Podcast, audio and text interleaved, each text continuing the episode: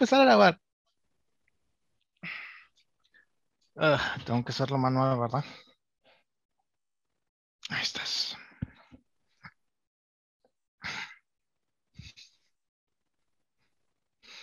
¿Sabes que sí? No sé, para esta semana, güey, que no tengo porque estas últimas dos semanas he estado un poco ajetreado con el trabajo, no tengo una recomendación. Yo sí, ¿Cuál es tu recomendación?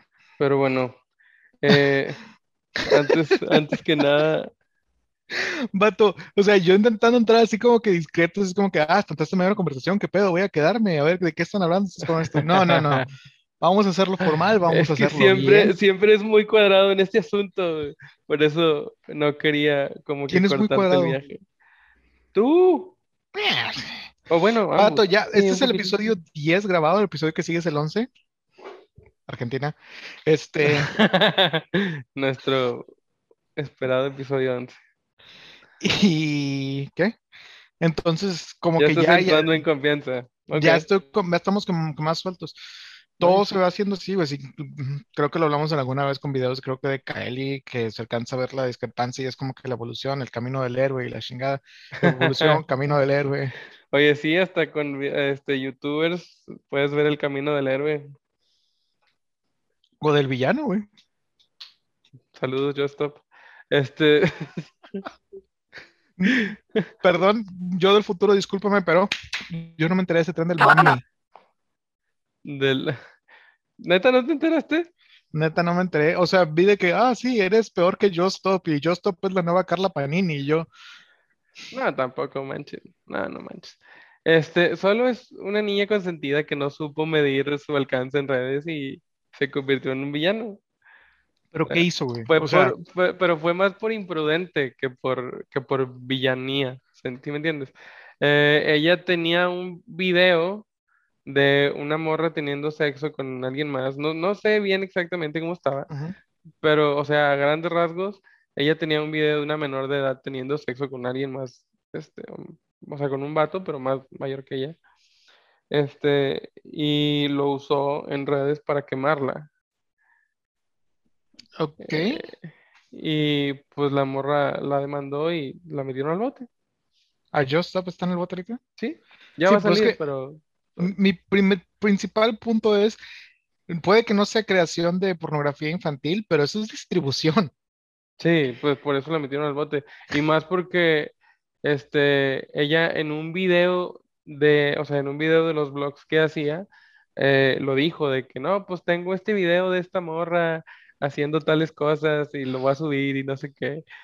Este, y ahí, ahí- con eso, eso lo tomaron como confesión, ¿sabes? Amigos, si van a hacer algo apócrifo o algo ilegal, no graben una confesión de ustedes dos semanas antes diciendo que lo van a hacer. Creo que esto sería criminología básica 101, este, pero por si acaso nadie se los había dicho, es un buen consejo de vida. Primero que nada, si vas a hacer una maldad, no lo hagas. Pero si la vas a hacer, por lo menos sea inteligente al hacerlo. No, creo que no, no te tocó esa parte de mí en donde estuve muy metido con la iglesia cristiana. Y dentro de las cosas que aprendí con ellos es que la, o sea, todos tenemos una como voz interior que te dice si quieres llamarle la voz de Dios o el este Pepe Grillo, como tú quieras llamarle. Topollillo. Este, Sí, quien sea, güey. Em, todos tenemos esa voz interior que te dice, ese pedo que vas a hacer está mal. O sea, ya cuando vas a hacer algo que está mal, ya sabes que está mal antes de hacerlo. Ya depende de ti si lo quieres, si quieres seguir por ese tren o no. Y no me lo tomes a mal, o sea, las leyes no están ahí para prohibirte hacer cosas, sino para castigarte por los hechos de las cosas que haces. Nada te detiene más que tu propia compás moral, tu ética, tu que quieras hacerlo, de hacer las cosas que quieras hacer. Pero mm, a la Es final más, vivimos en una sociedad. te voy a contar antes de Tu recomendación. con antes de empezar con el tema y recomendarte cosas eh, y poner el intro.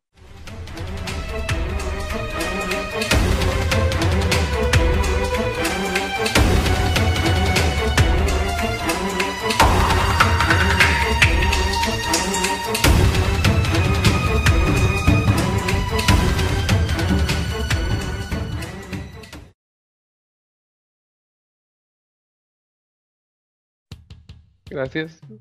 Este, te voy a contar algo que me pasó ahorita. Eh, ahorita le mandé un meme, el que te mandé ahorita de la de la prima oaxaqueña. Este se lo mandé a la lo voy a poner ahorita aquí en, en, postproducción. Se lo mandé a la chava de calidad del trabajo. Dije, oye, porque ella hizo un grupo donde estamos todos para poder compartir este pues estrategias de venta y así, ¿no? Este, o, cosas que a unos están funcionando y a otros no. Este, total, y, gente pues ahí comparte a veces memes para aliviar la concha. Bueno, total, eh, le digo, ¿sabes qué? Te voy a mandar primero a ti este meme. Si tú me dices que está chido, ya lo pongo ahí. Si no, no. Eh, aquí está, señorita, señorita calidad, ¿este pasa o no pasa? ¿Pasa o no pasa el filtro?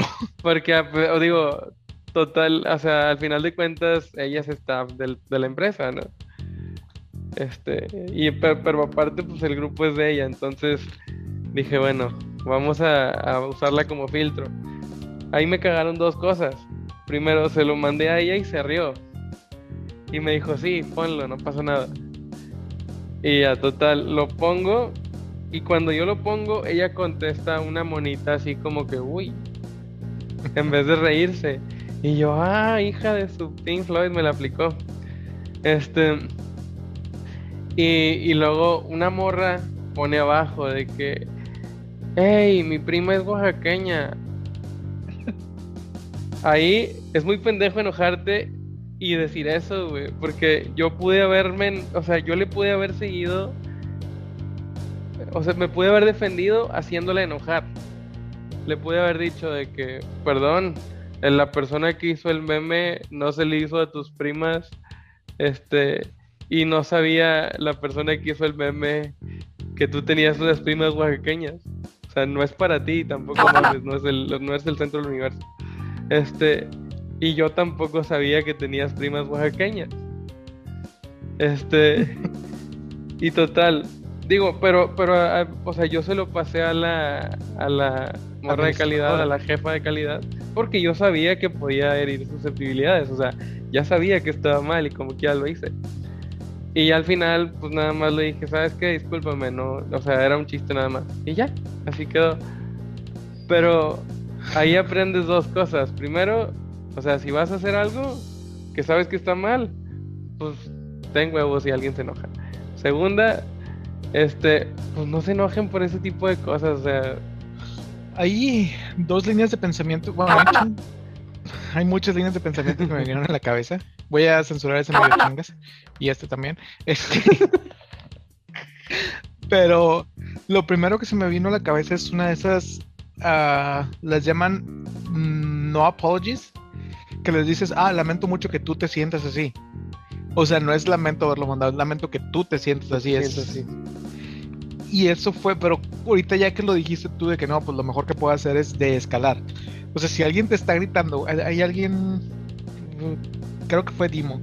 Dimo tiene la cualidad de que cuando alguien empieza a gritar, el vato empieza a hablar más bajito para que la otra persona se tenga que callar para escucharlo y creo que te lo mencionamos en alguna de las veces, o te lo mencioné fuera de aquí con el maestro Hulk, que es lo mismo de que no grites cuando estés enojado. Contrólate, sácalo en palabras mucho más suaves, güey, y se va a escuchar todavía más aterrorizante. Ah, espérame, porque me acabo de dar cuenta que dejé el WhatsApp abierto. Eh, sí, creo que fue con... Sí lo dijiste aquí en el podcast sí lo grabamos. Yo me acuerdo de haberlo editado y le puse la frase de quien lo dijo. Eh, ah, se me volvió a olvidar quién lo dijo originalmente. Este, pero sí, sí lo puse yo en post. De mm. que con la persona que lo dijo originalmente. Eh, esa esa eh, técnica que dijiste de bajar la voz, también ya la había escuchado con otra persona. Sí, pero. Desmond Tutu. Desmond Tutu es el que dijo de que eh, baja la voz, eh, no, no subas la voz, mejora tus argumentos. Me acordé también de. eh, ahorita con esa hay una película mexicana, güey. Que a lo mejor esta puede ser mi recomendación y te saltamos a la tuya. Que es una de esas pocas películas mexicanas que todavía te acuerdas. Acuérdate, parte de la de Mascarita, que es la de Matando Cabos. Que supongo que ya la has visto. No la he visto, porque me caga Pues- Christoph. ¿Por? Si quieres desenamorarte del cine, ve el canal de, de YouTube de Christoph. ¿Del cine mexicano o del cine en general? En general. Am, ok. Hasta con las Eh. miniaturas, güey. Es más, en este momento, agarra tu celular y métete al canal de Christoph Rashinsky. Y nada más ve las miniaturas, no, no veas los videos, nada más ve las miniaturas. Y dices, wow, este güey odia el cine, güey. ¿Christoph qué? Rashinsky.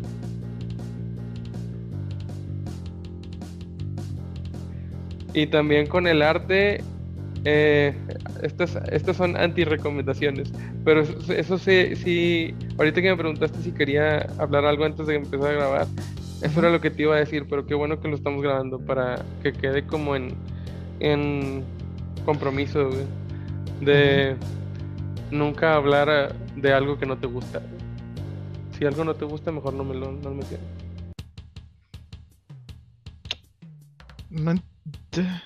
¿Ves?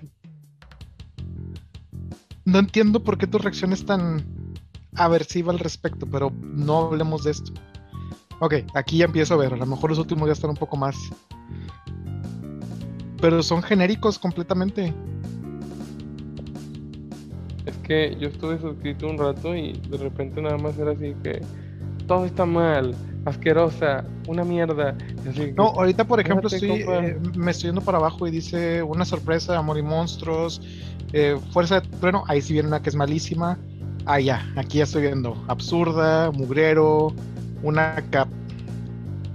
Pero o sea, como que más arriba se está calmando. A lo mejor Ah. n- los algoritmos trabajan de manera diferente, pero por ejemplo, este pone a o sea, lo primero que yo veo es Black Widow y dice pésimo servicio. Y luego la otra ronda que es europea eh, le pone maravillosa, pero porque es europea y ese güey es bien mamador. Y luego en eh, Haciendo un hincapié para los que siempre me van a hacer esto, es nada más para yo tener una visibilidad donde tengo que censurar con un caguabonga. sorry, Este, sorry. No, no, no, no, digo, tú di todas las mamadas que quieras, yo me encargo después de limpiar todas estas chingaderas en postproducción, güey. O sea, no te censures por mi puta culpa, cabrón. Este, luego pone um, Sí, no, o sea, después de un rato, no sé si me tocó ver un... Ul- ultraviolenta, una babosada, matando cabos dos, ahí sí está con madre, ¿verdad? Pues es él. Em, otra serie ¿Sabes que mexicana mediocre, todo físicamente, o para mí, Christoph y eh, Tony Dalton son... Eh, pues, es, es que siempre estaban juntos antes. siempre estaban juntos. Pero Tony Dalton ahorita está teniendo una carrera excepcional, güey. O sea, después de Matando Cabos, que honestamente sí me agradó la película, no, no te voy a mentir, güey. O sea, yo la vi No, sí, sí he completamente en visto, un. sí he escuchado varias críticas muy chidas. O sea, está bien hecho, güey, es un tipo de humor diferente a lo que estábamos trayendo en, en películas mexicanas. O sea, sí valía la pena, eran gente que venían un poco revolucionando. Este güey, supongo que ya se salió de la televisión porque ya no lo he visto hacer nada más que ahora veo que tiene un canal de YouTube. So, a lo mejor también es un poco de.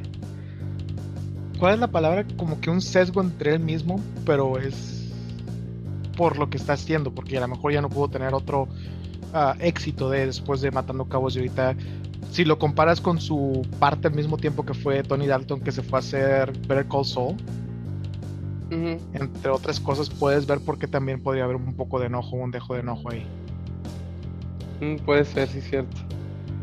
Sí, Este, o sea, la, la gente cuando está sentida y enojada, más que nada sentida, o sea, Resentida. es- sacan la manera de enojo y es ahorita lo que estábamos hablando también, es, es la manera de reaccionar. En, en el arte también hay un, hay un Christoph que se llama eh, Antonio García Villarán, que también tiene un canal de YouTube.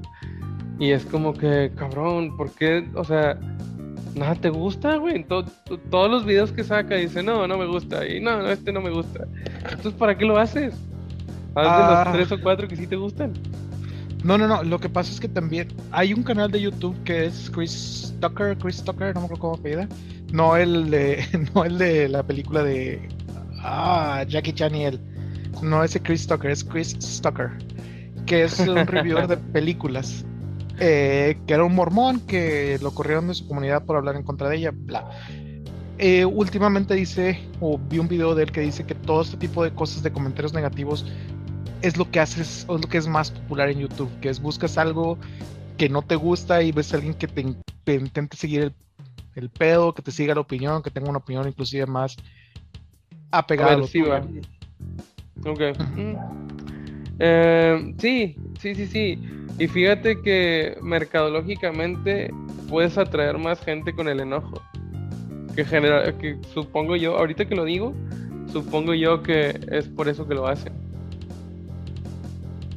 Sí, o sea, y no es en un vacío, o sea, ves, ya viste dos canales que existen al respecto. De hecho, este vato está diciendo, yo voy a dejar de hacer este tipo de comentarios porque sí tenía sus videos que eran tirándole a películas. y ahora lo que está haciendo es, voy a tener a poner esas tres o cuatro horas que me gustan, o tres o cuatro horas que son muy importantes ahorita. Creo que acabo de hacer un review de El Señor de los Diez Anillos de Marvel. Ah, Shen-Chi, Shen-Li. Ah, ya, sí. Sí, sí, sí. Ah, no me acuerdo, sí, tampoco el nombre me acuerdo, pero, pero sí sé de cuál hablas. y ahora lo que, está eh, haciendo. continúa, continúa. Y ahora lo que está haciendo él es tener como que ese review de Shen Li, Ken Lee, y tener un review más pequeño aparte de, o sea, una película que es como que un algo que puede ser de culto en un futuro, o algo que está muy bien hecho, o algo que le gustó mucho a él como un pues ya también está haciendo películas, como un director, como un escritor de cine, para darles un poco de spotlight a esto. Y ahorita que no estás... Sí, pues también algo que también algo que, que, te guste y hacer un balance, ¿me entiendes? O sea, es, lo que yo digo. si vas a hacer un canal, no hables este nada más de cosas que no te gustan, porque como como creador si yo quiero aprender de cine o quiero aprender de arte y nada más me hablas de cosas que no te gustan, pues no voy a aprender nada. Claro, y ahorita, de hecho, que lo estabas mencionando, estaba pensando en si puede haber un balance o, por ejemplo, buscar de que hablemos de, por ejemplo, la película del Escuadrón Suicida, que en general creo que los dos recomendamos que es una buena película, pero tiene partes de humor que son no muy buenas, como por ejemplo la escena de la interrogación spoilers para una película que acaba de salir hace poco, pero es una escena en la mitad. Si no quieren ah, saber de qué estamos hablando, pasen este tiempo en el video. Eh, pero hay una escena, por ejemplo, donde Harley Quinn está caminando atrás de una persona y nada más haciendo como que comentarios random en lugar de hacer un chiste. Es como que estoy caminando para este lado y es como que, ah, eso tiene que ser gracioso por X o por Y. Y en lugar de eso poner un tipo de comedia que a lo mejor puede ser también aleatoria o algo por el estilo, pero que tenga un poco más de centralización, un poco más de, o sea, mostrar lo que no te gusta y mostrar qué podrías hacer al respecto de no nada más quedarte, ah, esto no me gusta. ¿Sabes a qué me recordó la comedia que manejan en. en. Eh, esa que dijiste? Escuadrón Suicida 2. Escuadrón Suicida, sorry. Bueno, perdón, este, el Escuadrón Suicida. Bueno, la, los puntos de comedia que tiene esa película me llevaron mucho a Pulp Fiction. O sea, a ese tipo de, de comedia. Porque hay, hay comediantes que dicen que Pulp Fiction es una película de comedia. Ok. Este. Y sí, si la ves así con, con ganas de reírte, dices, no manches, está bien absurda. Hay, hay, eh, que me pase esto el podcast. Me pongo nervioso y se me olvidan las palabras. Vato, por eso empecé de otra manera hoy, porque estamos hablando tú y yo. Ya olvídate de las personas que nos están viendo después de. Gustavo es importante, pero si nos enfocamos solamente en Gustavo, esto no va a jalar. Tienes razón. Em, hay secuencias de escenas bien largas que son absurdas. O sea, son largas y absurdas porque, por ejemplo, la escena o la secuencia de, la hamburguesa, ¿cuánto dura? Ah. Dura como 10 minutos. Y dices, ¿por qué estoy viendo a estos güeyes hablar de una hamburguesa desde hace 15 minutos? O sea, y, luego llegan y matan a un tipo con la excusa de que la hamburguesa que tiene ahí no les gusta. O sea, si, lo ves así, sí, sí hay comedia. A, ese, a tipo o a esos momentos cómicos me llevó eh, Escuadrón Suicida. Aparte de que tienes personajes, o sea, sí está más llevada a la comedia. El Kaiju, este personaje que tú eh, expusiste o pusiste en el spotlight el episodio anterior. El hombre de los Eh, polkadots. ajá. Eh, que, que es, es un absurdo completamente. Sí, no, pero, o sea, lo que me encantó y de nuevo, no sé si ya le pusimos aquí, pero aquí hay otro tanto. Bueno, no, esto no es un spoiler realmente. Lo que me encantó fue la manera en que lo, lo, lo creó el, el actor que lo estaba haciendo. Se pudiera haber ido lo absurdo Sí. de que, ah, ah, ah, buh, vomito y se mueren todos. Y en lugar es como que es algo que lo está comiendo vivo y así como que. El personaje de John Cena también es bien absurdo, de hecho la ropa no le queda. Y Este, trae un retrete en la cabeza. Ajá. El, y el, o sea, de hecho es tan absurdo y, y como que a James Gunn le gustó tanto la manera en la que salió esta película que le van a hacer su serie a, a ese personaje. ¿En serio? No, no sé si va a ser serie o va a ser un spin-off con otra, otra- otra película. Pero ya salió el póster, el primero. Fíjate, esa, esa no lo había escuchado. No, no me he puesto tan al corriente con DC. Sí, o sea, yo me puse al corriente por, por este proyecto. Y te digo, o sea, es lo mismo que hablábamos también cuando te gusta algo. Como por ejemplo, escuché hace poco también de una persona que si te gusta una canción, por lo menos te gusta una canción que busques más quién es el productor que quién es el artista. Porque normalmente el productor tiene el mismo feel y lo está poniendo en otras canciones, su misma idea y su mismo pues manera de hacer música. Y el artista nada más llega, compaten, compiten en esa acción y se van para otro lado. Eh, y por eso te decía, lo mismo que me pasa a mí con directores, que algunos se quedó de su gloria de lo que yo tenía. Eh, ahora va todo. Darren Aronofsky no sé si podría hacer algún proyecto ahorita que me volvería a llamar la atención. ¿Quién? Darren Aronofsky, el director de Cisne Negro, eh, Pi, Requiem por un sueño, La Fuente. Por un tiempo había una idea interesante que él quería hacer la película de Logan. Él escribió la película de Logan y estuvo en sí, producción y luego se rechazó Sí, lo veo. y se acabó, se cayó ese proyecto, pero De hecho, una vez le preguntaron a Bumburi si alguien hiciera, a Enrique Bumburi, el vocalista de los Héroes del Silencio, eh, le preguntaron si alguna vez alguien hiciera una película de tu vida, ¿quién sería? Y dijo, ese güey. ay, Bumburi. Bumburi es argentino, ¿no? es eh, español. Fue un chiste, güey, es que Bumburi ¿No te cae bien? Me agrada su letra, me agrada su música, pero no me gusta cómo canta. Ok. Yo, para, yo lo he visto, yo lo he ido a ver dos veces. Es, me gusta demasiado. Y, es un showman. Es como el Sí. Cirque du Soleil. Puedes irlo a ver las veces que sean y nunca va a ser igual el show. El, el segundo, cada, cada concierto o cada gira, cada disco tiene un concepto y los conciertos van en función del concepto del disco. Hmm. Eh, me tocó verlo en el disco de Flamingos, en la gira del, de- del disco Flamingos. Ah, no es cierto, el de Pequeño Cabaret Ambulante. Y el, el concepto era un circo. Este, y te recibía un güey en zancos. El acomodador que te lleva a tu asiento andaba en Ujú. zancos. O sea, no me lo tomes a mal. Puede que sea un gran artista, pero no vas a empatar con todas las artes que están allá afuera. Tienes que encontrar tu nicho, como siempre lo hemos dicho, y ver qué resuena contigo. Y, por ejemplo, te digo, las canciones que ha escrito Bumburi sí me han gustado. Por ejemplo, el cover que hizo Celso Piña en paz descanse con. ¿Quién sabe cómo se llama esta Oh. semana el cantante de Café Tacuba?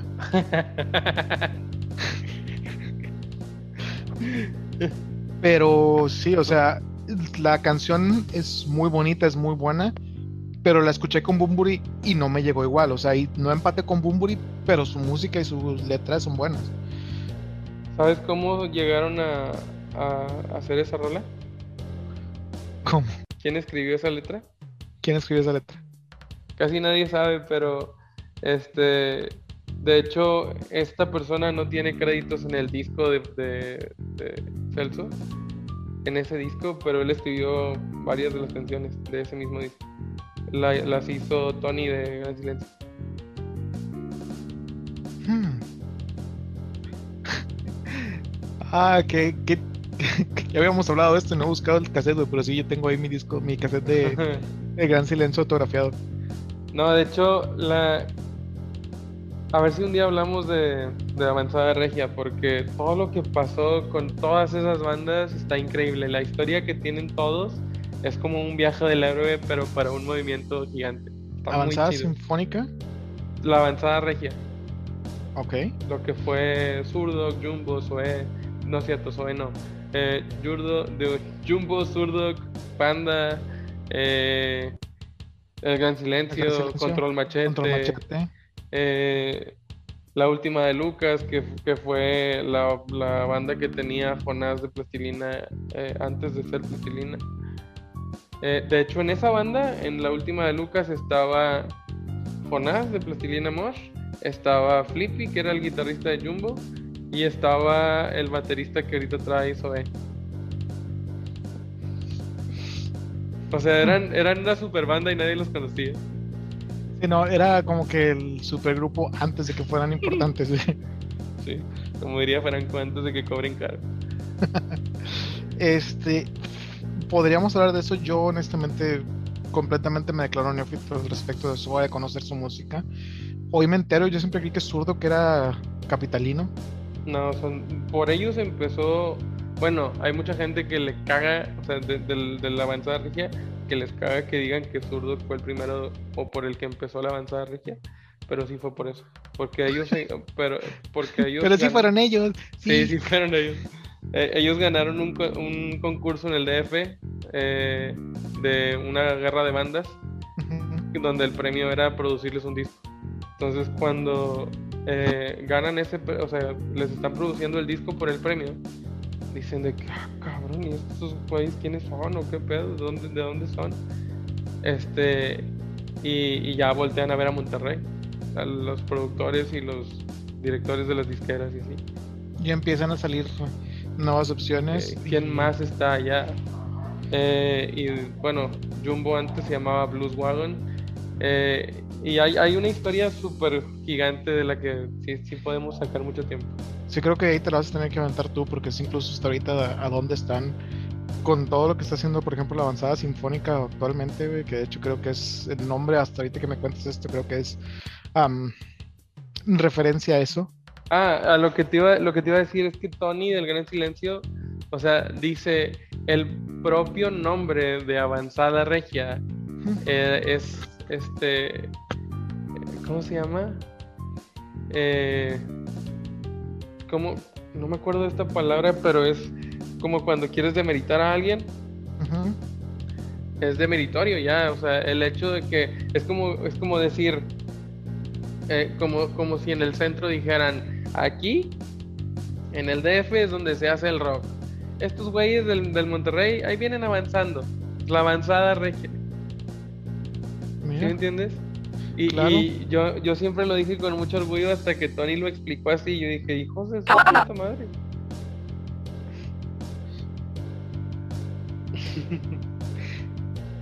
Pero bueno, sí, es que pues todo esto también fue tiempos de Molotov y otras eh, bandas que estaban ahí por el centro. Y yo no sé por qué tengo la idea de que Molotov y Zurdo fueron de las primeras cosas que escuché al respecto y se me quedó la idea de que eran los dos, pues capitalinos, güey. Sí, sí, sí. No, este, Zurdo pues es de aquí y Molotov sí es de allá, del bueno, quería ya por fin dar mi recomendación de esta semana. Es, eh, bueno, voy a dar dos. Ahorita hablando de la avanzada regia y del rock. Eh, primero, el documental de Netflix eh, Rompan Todo. Es la historia del rock en México desde los 50 hasta ahorita. Desde César Costa hasta ahorita. Eh, Vi el trailer, no me, no me ha aventado el. Eh, la serie está chida. yo, yo, a mí me la recomendó un compa que nunca me recomienda cosas gachas. Y por su culpa la vi porque no la iba a ver. Y me gustó, sí, me gustó. Por ahí tengo también la idea de que pues a lo mejor ya me entero cómo se llama esta semana de Café Tacuba, pero sí el, la, historia que cuentan, creo que en el trailer de Lola Palusa es como que pues tocamos en Lola Palusa, no había nadie, pero tocamos en Lola Palusa. Ah, algo parecido le hicieron a The Killers aquí en el, en el Pal Norte donde estuvo el Gran Silencio. Este, y lo cuenta Jonás de Plastilina, lo cuenta en el podcast de Fernando Suárez Serna y Adrián Marcelo. Este, dice el vato que cuando salió The Killers en el escenario principal, salió el gran silencio en el escenario chico. Y toda la gente que estaba viendo a The Killers se fue a ver al gran silencio y estaba solo The Killers en el escenario principal. Y cuando dice, dice él que cuando él vio el cartel, porque todo el mundo empezó a hacer memes de que, eh, ¿por qué le hacen eso al gran silencio? Sea, se le están pasando de lanza, es una buena banda, pero se la ponen con, la ponen con The Killers a la misma hora y no sé qué. Y él decía, yo veía los memes y yo decía, no, ¿por qué le están haciendo eso a The Killers, güey? tú, tú que eres músico sabrás que, digo, la complejidad del gran silencio contra la banda que tú me digas de cualquier país no tiene comparación. La complejidad. Lo pones, por ejemplo, contra The Killers y yo una vez me puse a leer los líricos del, del o sea, me puse a ver de que creo que hay una canción que dice que si somos Are We Human or Are We Dancer? Y nadie sabía en internet si la canción decía si éramos humanos o más densos, humanos o bailadores, o sea, había muchas opciones y alguien contestó, ¿por qué se están enfocando tantos esto? La música, de la, lírica de los Killers no tiene sentido. Sí, ¿no? O sea, ponte si quieres saber. Muchas veces piensas que, el, o sea, lo quieres justificar, dices, no, o sea, este vato, porque es una estrella, no puede estar diciendo estupideces. Yo a lo mejor soy el estúpido, no lo entiendo. Este, pero por ejemplo, pasaba con, con Soda Stereo, Cerati improvisaba las letras sobre, las, sobre la música al estar grabando los discos. A la madre. ¿Es en serio? sí.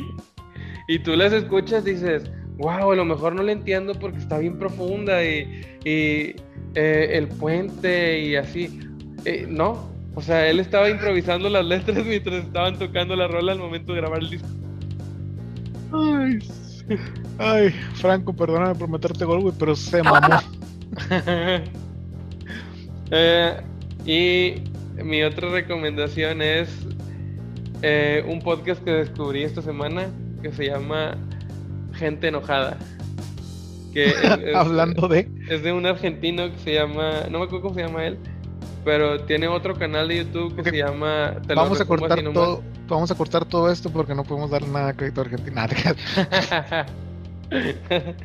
este, no, él tiene un canal que también es muy bueno, se, llama Te lo resumo así nomás, que son este resúmenes de sagas o de películas, pero tiradas a la comedia. O sea, el, resumen está tirado a la comedia, no a la película. Este, y, y él mismo tiene un podcast que se llama Gente Enojada, pero cuando tú abres el podcast, no se llama Gente Enojada, se llama No puedo creer que haya gente enojada por esa boludez.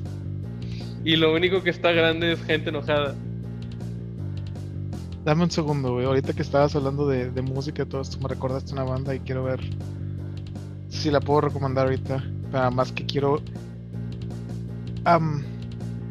¿Cuál es la palabra? O sea, definir perfectamente cómo es, güey. Hay una banda que acaba de sacar su último single, que va a sacar un nuevo álbum, o sea que a lo mejor cuando esté saliendo este video ya va a estar libre, pero te puedo recomendar toda su discografía hasta ahorita. La banda empezó como un avant-garde music, que es como que una banda más o menos de ska, baterías, guitarras y bajos aparte de, junto con eh, una vocalista de ópera. Y se ponen a hacer las cosas tan bizarramente hermosas. Tienen, por ejemplo, sus, títulos de canciones siempre son cosas como que The Tap Dancer's Dilemma, que es como que el dilema de una persona que baila tap, este, um, Halt, o sea, son, son suecos a la final, güey, y tienen cosas muy interesantes, sus discos siempre también rimaban que eran como que Pandora Piñata, de, ¿cómo se llamaba el otro? Bar Rock Boogie, Butcher's Ballroom. O sea, tienen cosas así muy interesantes, güey. Y van a sacar disco, pero sí, cualquier canción de ellos, sobre todo Pink Noise Waltz, uh, Knuckleheads, no sé si lo estoy pronunciando bien ahorita, si no aquí, si no ahorita lo pongo ahí en los comentarios. Eh, Pandora's Piñata, todo eso que es de Diablo Swing Orchestra. DSO. Y si no lo has escuchado, me encantaría ver tu reacción en algún momento. No los he escuchado. Si quieres te lo mando al rato, güey, te podemos grabar fuera de o hacemos un episodito después de esto que sea como que uno de los clips. Clips que no pasaron en el episodio, güey. Te mandé, y también si lo quieren tomar como recomendación, te, te mandé un video de un productor de música español se llama Jaime Altozano, tiene un canal de YouTube que está muy bueno. Eh, me, me, recordó porque por algo que dijiste ahorita de, cómo se produce el pop. Sí, sí lo vi, pero dije, no, no lo voy a ver ah, ahorita. Ya me acordé. Que es más barato, tú dijiste que es más barato eh, pagarle al, al, ingeniero de audio que tener a la, al artista ahí haciendo una y otra y otra repetición de la misma toma. Este, y él, él, pues como es productor, se pone a enseñarte cómo te engañan con la música. O sea, tú dices, es que la música es, un arte honesto y no sé qué. No. ¿Y, está mal? No. Hay un grupo de comedia, no me acuerdo de qué país, pero hacen una rutina que es comedia musical, es una rutina que se llama Las canciones de los cuatro acordes. Que son nada más cuatro acordes y se ponen a repetirlo, inclusive a Dolo le decía todo eso y ves todas las canciones que entran en eso mismo y es como que un... Ay, güey. Sí, este tipo que es productor dice, eh, con eso de los cuatro acordes, dice, es como si de todo el abecedario todos nos hubiéramos puesto de acuerdo en hablar nada más con cuatro letras.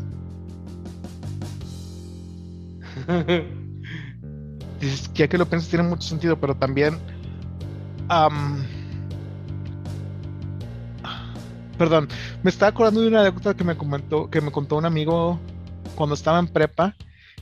Entonces no estoy seguro de que sea verídico, pero me acuerdo que me dijo que un mexicano había demostrado científicamente que las escalas que escuchamos nada más las escuchamos que están en sintonía o en tune porque pues ya estamos acostumbrados, pero que él agarró un violín y se puso a tocar las notas mal y que sacó nuevas escalas y nuevas notas ahí mismo y que era mucho, esta vez estaba mucho más dividida, pero estábamos tan acostumbrados a las escalas y a las notas que estén bien tocadas en ese momento que, que sí. Entonces, por ejemplo, en un, en un bajo, en una guitarra no se puede hacer tan fácil porque tienen los frets, los acordes, las pues tiritas, pero en un violín es mucho más fácil irte a un punto que no es explorado básicamente.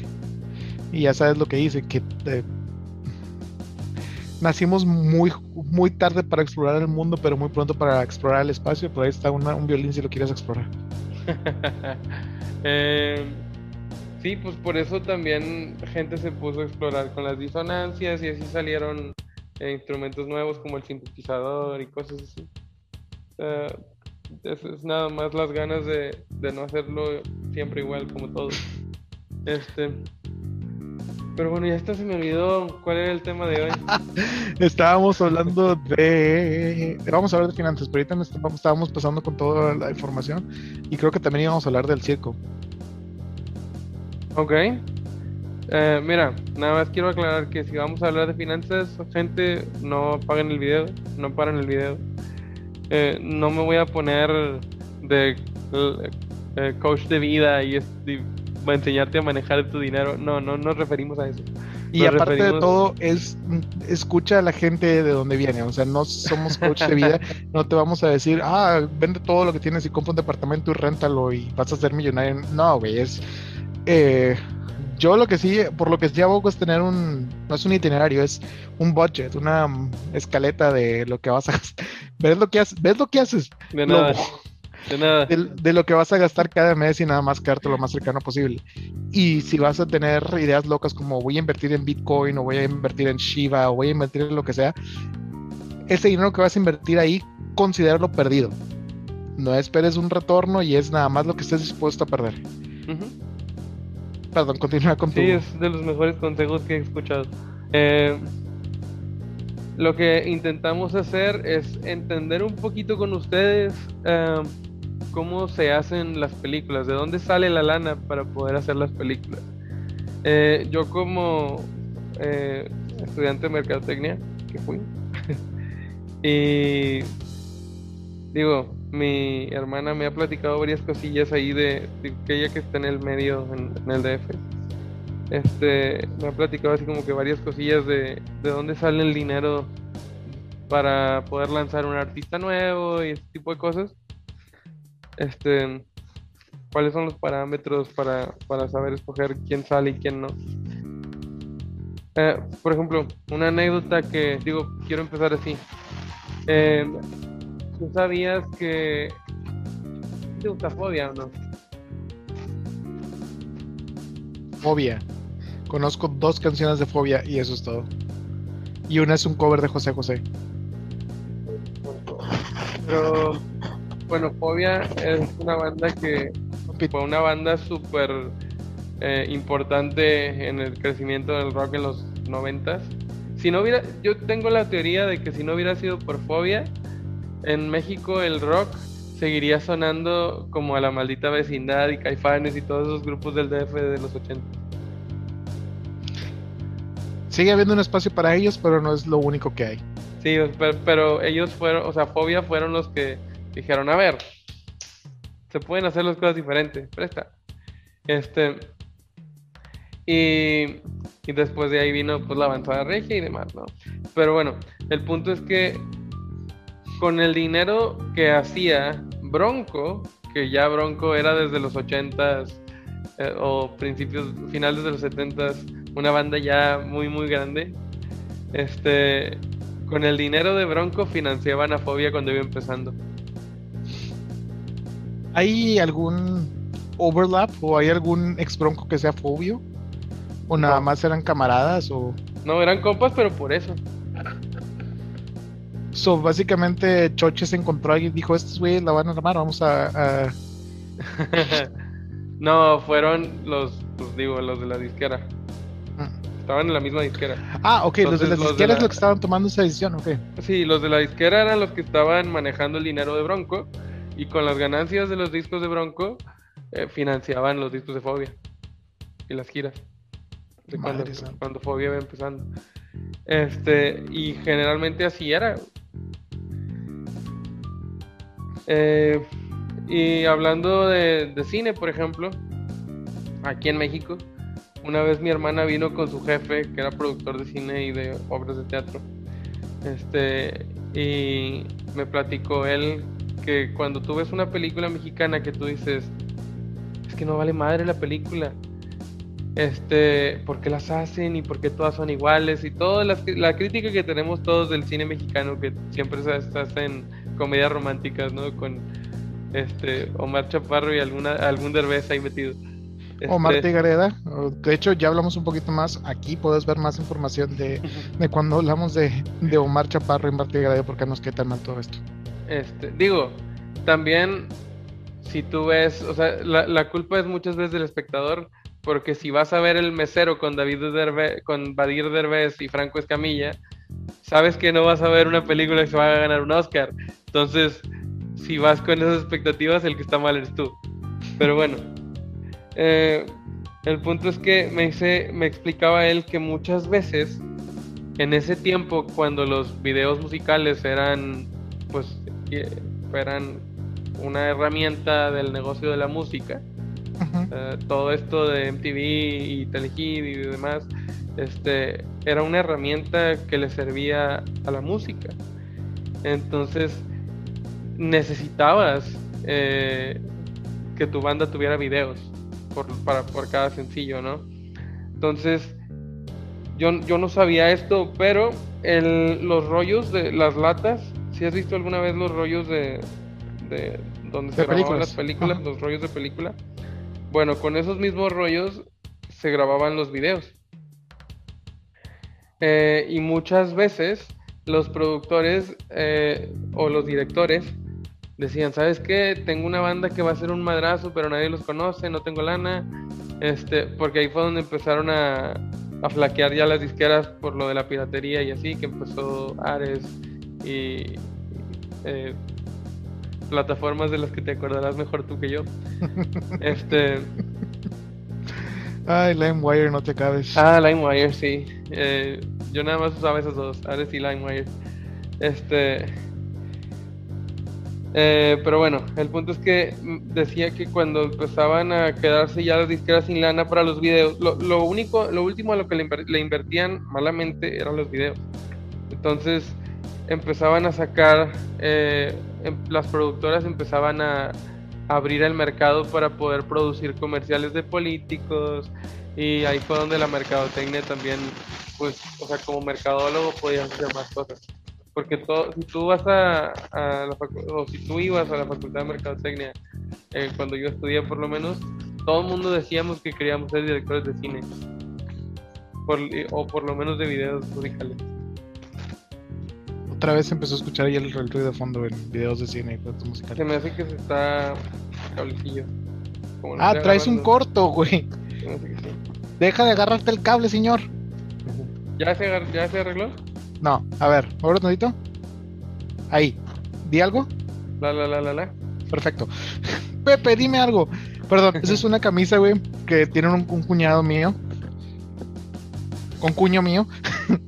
que es literalmente un huevo estrellado en el piso y un pollo diciéndole, Pepe, dime algo. Entonces, ¡No manches! a ver si consigo una foto para ponerla aquí. Es- Está muy bueno.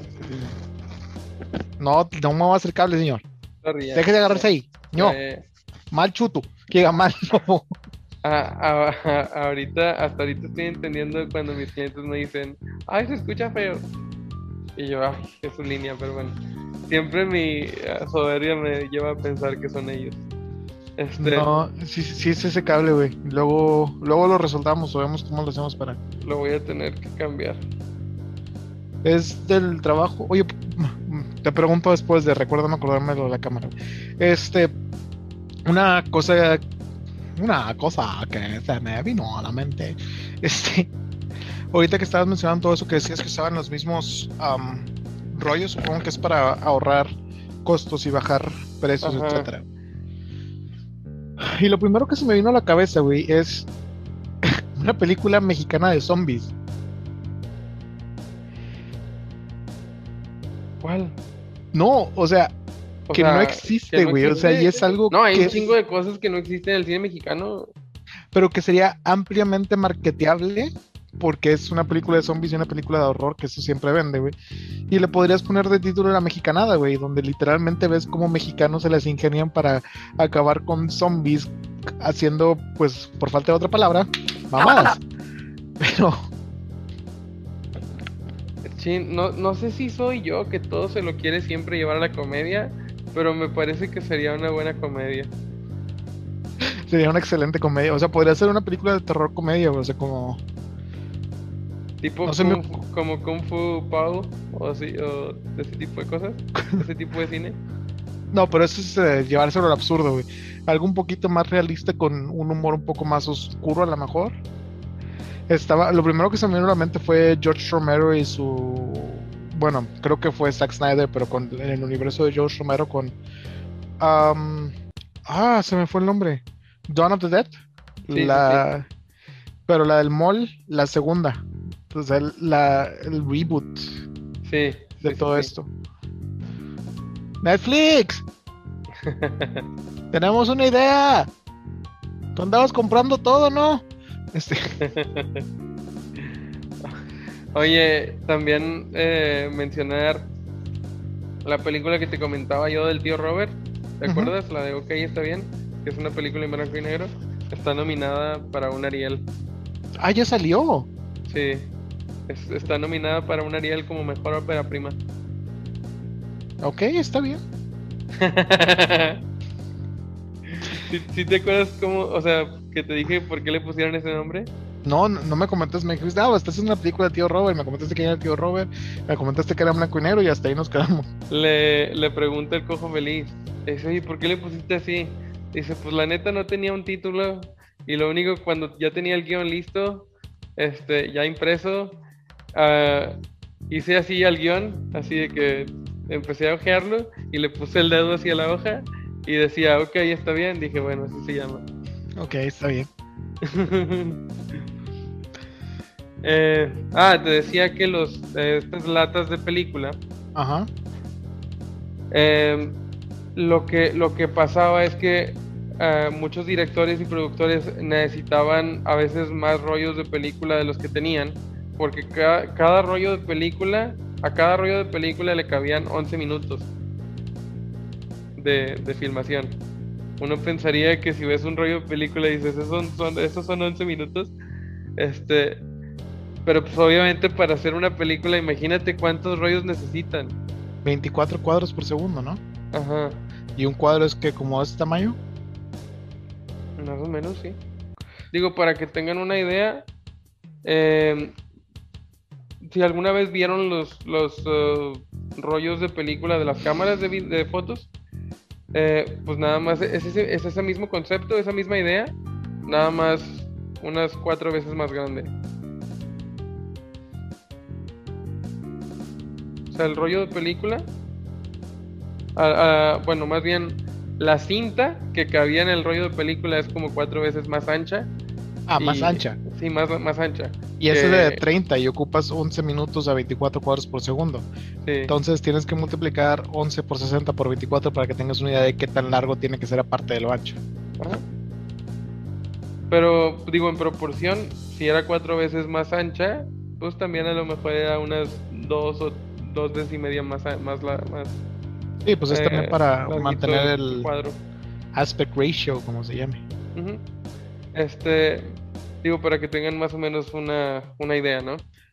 Pero el, el, punto es que había veces que tú como productor de una película habías trabajado en, en alguna producción de un video y a lo mejor con, con, un favor, le hiciste un favor al director y le conseguiste un actor, le conseguiste un instrumento, le conseguiste una locación, cosas así, ¿no?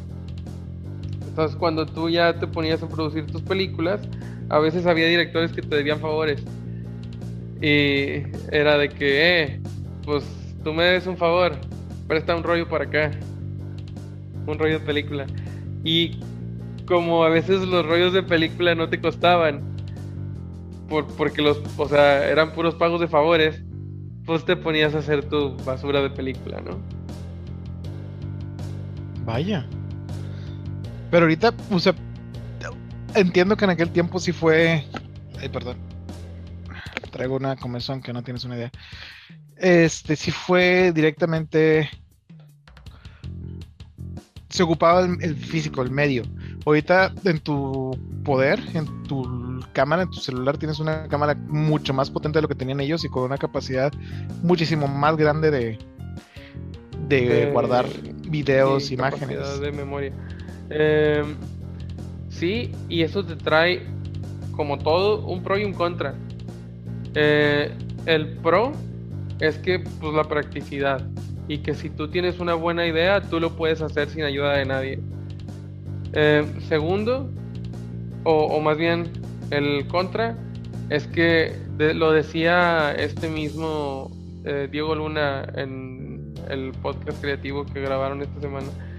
Este, que ellos en, ese momento tenían como un respeto al ensayo. O sea, ensayaban las escenas varias veces y decían, va. O sea, como el rollo le son 11 minutos de película, güey, y no quiero gastar ese, ese, ese tiempo en que la cagaste. Entonces, ya cuando la tenían bien ensayada, ahora sí, corre. Vaya.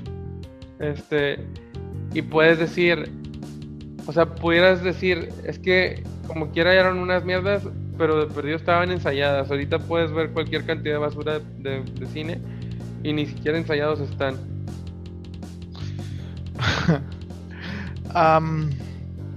wow. Me iba a hacer ahí un par de apuntes, pero mejor no vamos a hablar popo de. Ay, güey. Dame un segundo. Se me durmió el pie. Bien, machín. Y me dio un calambre. No, y, por... Sorry. Y digo, apuntando un poquito a eso, no estoy hablando mal de nadie en particular, solo estoy dando una opinión de, de alguien más. No, no, no, sí, o sea, y es... Eh, si crees que esta pedrada es para ti, este, y estás viendo esto y tienes una película que va a salir, ¿sabes qué? Mejor no voy a decir nada. No, dilo, dilo, dilo, dilo. No, no, no, no, no, no, no, no, movámonos a lo que sigue. y vamos a hablar del circo.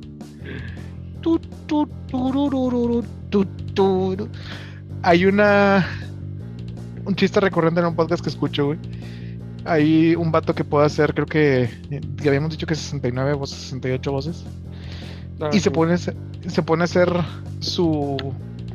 Pues su escena y le piden. Uno de los segmentos recurrentes es que le mandan a pedir de que no, quiero que hagas de Creepy Clown con la voz de Al Pacino y empieza a hacer. De, vamos a hacer turu. Y así el vato con el que decía el podcast siempre se ponía así como que, ah, no hagas eso. Entonces, ahorita me acordé de eso. Me encantan esas referencias dobles. Ahí está tu transición. este. No, nada más, digo, antes de. No sé si tengas tú alguna opinión o algo que quieras aportar en, cuando, en cuanto a cómo se maneja el dinero en la cultura pop o cómo creías que pasaba. Hasta, fíjate, algo que me, que me llamó mucho la atención y creo que nunca lo había pensado es que hay una persona que realmente se dedica solamente a producir cine. Y la manera en que yo lo pienso es, esa persona no es, no tiene un salario estándar.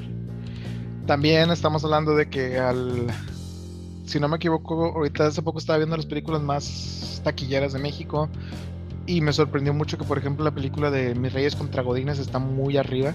Está en el top 10 y fue un... ¿En serio? ¿Ok? ¿Cada quien? Pero mi punto es, esas personas no tienen un salario de mes con mes, día con día, semana con semana, como sea. Pero la cantidad que reciben por ese tipo de cosas creo que va a ser mucho más alta. Entonces, creo que regresando a lo que estábamos hablando originalmente de no apuestes todo, o sea, no apuestes lo que sin lo que puedes, sin lo que puedes vivir, o sea, nada más apuesta el capital extra que tienes. Meterlo en una película puede ser una muy buena o una muy mala idea, pero no, no sé, son de ese tipo de carreras que no son maneras fáciles de entrar, güey. O que tienes que tener un capital raíz muy muy grande para poder entrar a. Estaba viendo Solomondrín en la cotorriza y tampoco digo que sea fácil, pero el vato dice, o sea, si tú te pones a hacer algo, cualquier cosa que te pongas a hacer, o sea, tú dices, es que no sé hacer, no tengo idea de cómo entrar a la industria del cine. Este, Solomondrín es un tipo que, que consigue actores para películas de Hollywood y es mexicano. Este, o sea, para las producciones de Hollywood. Este, dice, para cualquier cosa que tú eh, generes o empieces a, trabajar, de repente te vas a rodear con la gente, por lógica te vas a rodear de la gente que hace eso mismo que tú haces.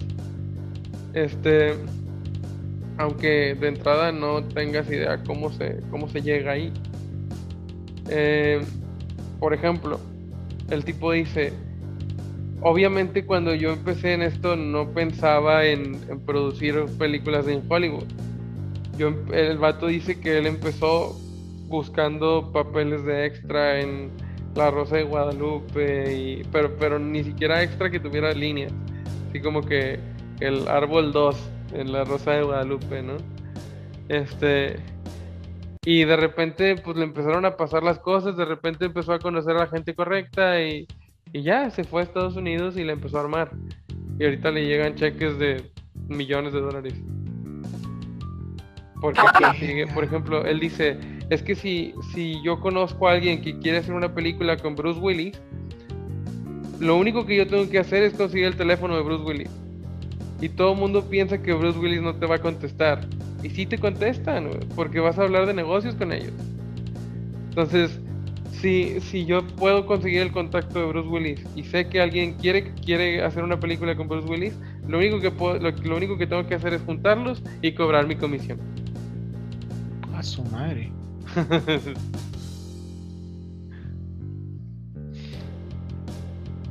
Wow. Este, me quedé un poco en shock porque, pues, sí es cierto, güey. Y yo siempre he querido hablar de este tipo de, pues, trabajos que son de no tan fácil entrada, pero creo que lo acabas de resumir muy bien en dos minutos lo que yo pudimos haber hablado por 40 o 45, güey. Porque, por ejemplo, si te fijas, voy a hablar un poco de Fórmula 1 y sé que los tengo hasta la mano, pero hay que tres corredores mexicanos de Fórmula 1 activos actualmente.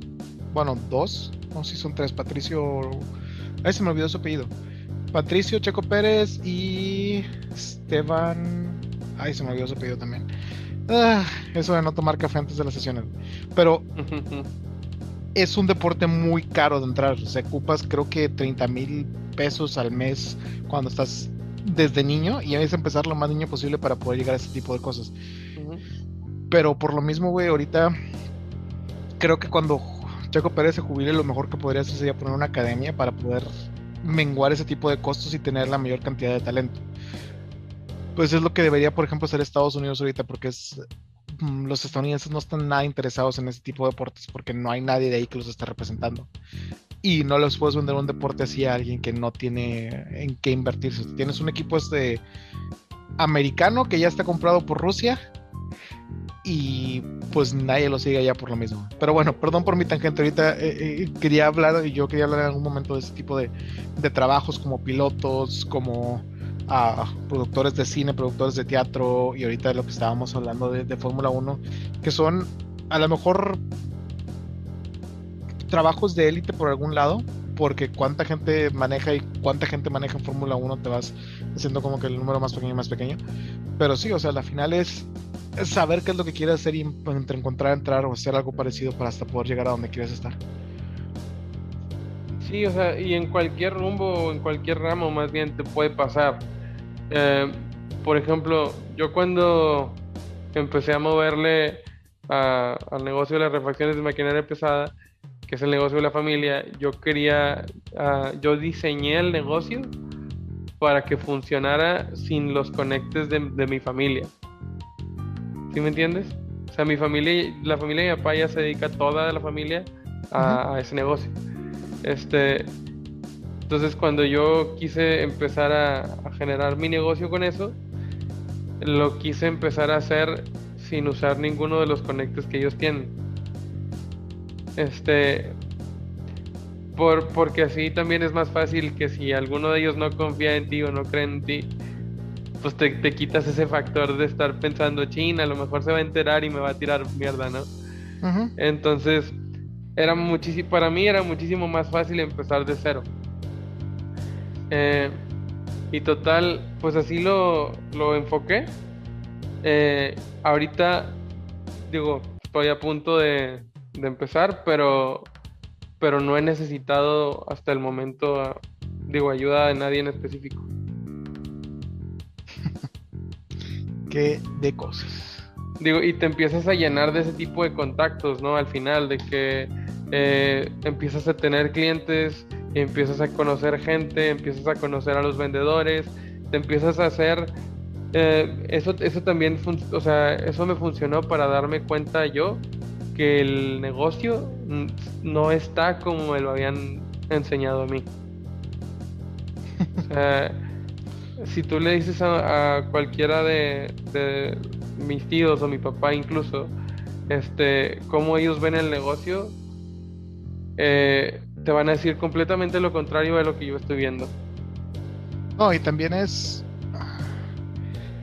Me da mucho gusto que esté haciendo eso porque hay una estadística que dice que la tercera generación normalmente de, de personas que están en una empresa, o sea, que es el padre y el hijo, el hijo se entera, pero el nieto, el nieto como que ya le empieza a valer madre y empieza como que dejar ir y que se empieza a decaer la empresa. El hecho de que tú estés tomando, no sé si seas hijo o nieto, no sé si tu abuelo también hacía esto, pero estoy segundo. Que estés empezando a tomar ese tipo de iniciativas hace que por lo menos otras dos generaciones abajo de ti, si es que hay, este, por lo menos tengan alguna manera de, de conseguir o conseguir adelante. No, y, fíjate que tampoco estoy cerrado. Era lo que te iba a comentar también. Ahorita que decías que Checo Pérez debía de eh, buscar la manera de, de cómo crear un, un, emprendimiento para poder solventar todos esos gastos y poder tener talento nuevo. Em, puede, o sea, puede ser que ese camino de, de tratar de conseguir talento nuevo para poder menguar cierto tipo de gastos termine llevándolo a a lo mejor otro tipo de negocios como, como ser representante de, de deportistas en general, no nada más de eh, pilotos de Fórmula 1, ¿sí me entiendes? Ujú. O sea, y tampoco hay que cerrarse a, a oportunidades que te pueda dar, que te pueden dar otro tipo de negocios. Claro. Este, eh, por ejemplo, lo que hizo Franco con la Diablo Squad a mí se me hace así como que el ultimate business. De que es, es, es una manera muy novedosa de hacer que la gente trabaje para ti. Ay, ay, ay.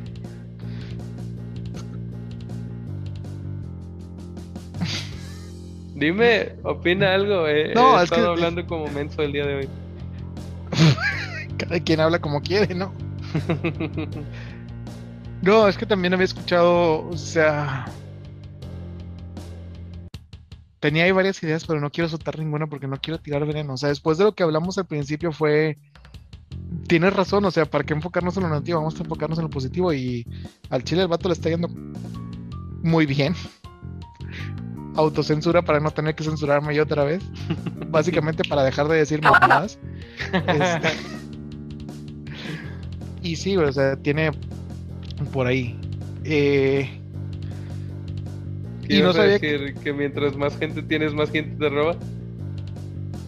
no, no, no, no, no, no. No, para nada. No se me había ocurrido ni siquiera solamente. Chale. Este, y sí, güey.